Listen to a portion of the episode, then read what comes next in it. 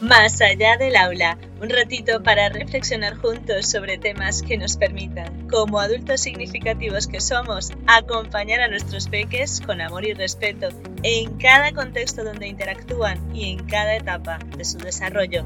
Así que estoy contigo cuando sea que me escuches. El poder de las palabras, parte 1. Antes de empezar con el episodio de hoy, quiero comentaros que mi intención era dar una pincelada con relación al tema de las palabras y su gran poder. Sin embargo, a medida que fui desarrollando el texto del episodio, fui recibiendo más información con relación al tema y como ya sabéis que creo muchísimo en las señales, me pareció alucinante y decidí dejar que las ideas fluyeran.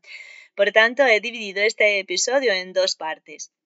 En esta primera os voy a contextualizar cómo llegó la significancia de las palabras a mi vida y en el siguiente seguiré hablando de las palabras y lo importantes que son teniendo en cuenta las dos señales que recibí mientras escribía. Empezamos.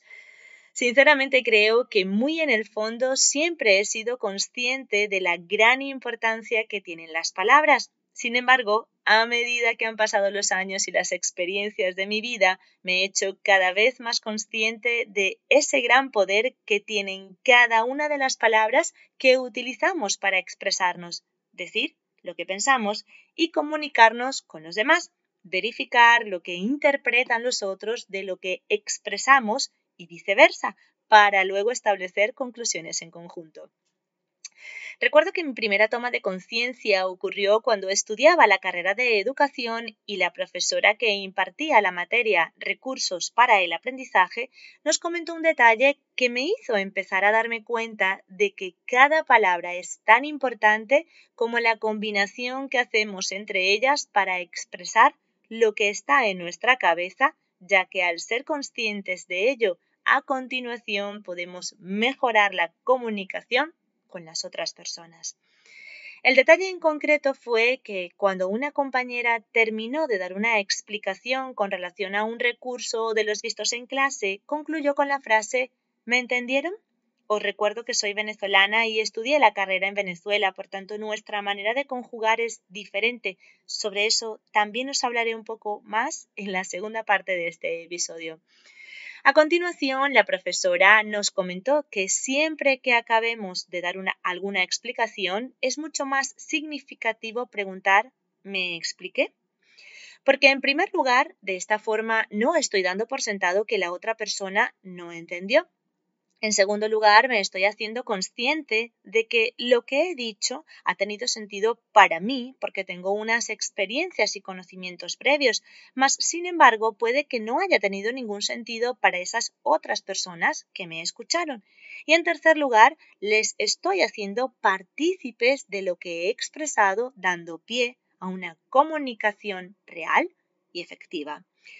Por supuesto, lo comentado por la profesora quedó pululando en mi cerebro y cada vez que impartía las clases intentaba utilizar la expresión me expliqué. Sin embargo, fue con el pasar de los años que ese conocimiento se fue asentando paso a paso en mi cerebro hasta que verdaderamente encajó en mi puzzle cuando emigré con mi familia, porque fue al entrar en contacto con otras formas de conjugar el castellano que pude comprender que explicarme no solo valía cuando enseñaba algo, sino también para cuando me expresaba e intentaba comunicarme con otras personas. Entonces, como una vez que nos hacemos conscientes de algo nuevo, el cerebro se expande y amplía su visión de lo que percibimos y hacemos, empecé a darme cuenta que la mayoría de las expresiones y comunicaciones utilizaba muchísimas ironías para quitarle relevancia a cualquier error, entre comillas, que pudiese cometer al conjugar o pronunciar, ya que al hablar mezclaba con mi lengua materna, que a pesar de ser castellano, llevaba sus matices culturales que no coincidían con los matices culturales de este nuevo país. Quizás os estáis preguntando por qué me hizo ruido el utilizar ironías para comunicarme, si a fin de cuentas es una forma bastante aceptada de expresarnos. Uno de los motivos es que cuando llegué a España, como quería homologar mi título de educadora, Empecé a documentarme en todos los temas educativos que se manejaban y descubrí la figura del maestro de pedagogía terapéutica, lo cual me llevó a investigar cuál era su función, encontrando así información sobre el Asperger y el autismo, trastornos cuya característica común es que las personas que los presentan no comprenden las ironías. Hago un inciso. Cuando estudié la carrera, eh, vimos a los niños índigo. Sin embargo, no profundizamos en estos trastornos porque no eran tan habituales en los colegios para ese momento. Continúo. Otro de los motivos fue que también empecé a darme cuenta que a través de las ironías nos expresamos de una forma bastante incompleta, por lo que, dependiendo del contexto, se prestaba a interpretaciones variadas, desfavoreciendo así la comunicación efectiva y pudiendo incluso prestarse a ofensas directas o indirectas decidí recalibrar mi forma de comunicarme en la nueva cultura realizando lecturas en casa en voz alta que me permitiesen mejorar mi expresión y mi pronunciación en esta lengua para comunicarme sin tantas ironías. Empecé paso a paso a deshacerme de las ironías, aunque aún a día de hoy me sale alguna porque en todos los contextos se usan con la naturalidad con la que respiramos y como ya os contaré en algún episodio de esta temporada, el contexto donde interactuamos marca muchas pautas y nos hace actuar en automático para poder pertenecer. En este proceso de concientización de mis palabras, recuerdo que en el año 2017 escribí en el blog que tenía para ese momento, ahora tenéis la historia en la sección blog de la web, una historia que titulé Soundtrack en la que hablaba acerca de la conclusión a la que llegamos un día conversando de todo un poco, mis amigas y yo, sobre la gran influencia que tiene la música en nuestras vidas, por lo que debemos estar atentos de lo que tarareamos sin parar, para así poner en nuestras vidas buenos soundtracks que nos conecten con lo más profundo de nosotros, triste o alegre, y luego salir a dar lo mejor de nosotros para obtener todo lo bueno que la vida nos regala siempre. Y así, paso a paso, mi cerebro ha asentado la idea de que cada palabra efectivamente debe ser expresada con respeto hacia mí y hacia el otro, para que en la medida de mis posibilidades la comunicación sea bastante fluida y efectiva. Sin embargo, con la práctica me he dado cuenta que, por supuesto, también depende de los interlocutores,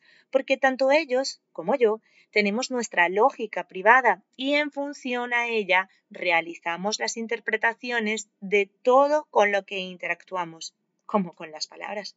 Es por eso que sigo practicando y sumando a personas de mi vida que también quieren recalibrar su lenguaje y por ende sus interacciones. A finales del 2020 asistí con mi marido a un taller de comunicación en familia denominado El poder de la palabra, del que salimos súper concientizados de cómo la forma en la que nos hablamos a nosotros mismos influye en nuestras interacciones con otros. Salimos enriquecidos a nivel individual a nivel de pareja y como familia, porque nos dio muchas luces de cuál camino queremos recorrer junto a nuestro peque.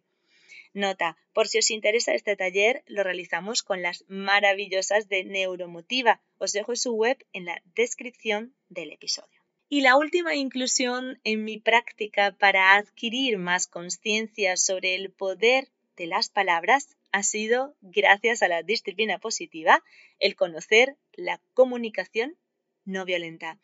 Os recomiendo el libro Educar a los niños desde el corazón de Marshall Rosenberg porque os enganchará y comprenderéis fácilmente con los ejemplos que facilita el autor lo importante que es reconducir nuestro lenguaje para que además de hablarnos a nosotros mismos con respeto y amor, le hablemos con respeto y amor a los demás, favoreciendo a corto plazo una comunicación sin violencia, es decir, sin ironías, sin sarcasmos, sin faltas de respeto, tacos, groserías y, a medio largo plazo, evitaremos también la violencia física. Bueno, espero que os resuene este episodio y lo pongáis en práctica para hacer de cada contexto en el que interactuáis con otros adultos significativos y con peques espacios más amables, y respetuosos. Una postdata. Si queréis empezar a haceros más conscientes del poder de la palabra, tal y como le digo a los peques cuando no saben hacer algo, como atarse los zapatos, la clave es practicar muchas veces y una vez que lo consigan, seguir practicando para mejorar la técnica y luego seguir practicando sin parar para que no olviden jamás cómo se hace. Por tanto, podéis empezar a practicar con las letras de las canciones y con los programas que escucháis, identificando cómo se expresan y comunican las personas de ellos.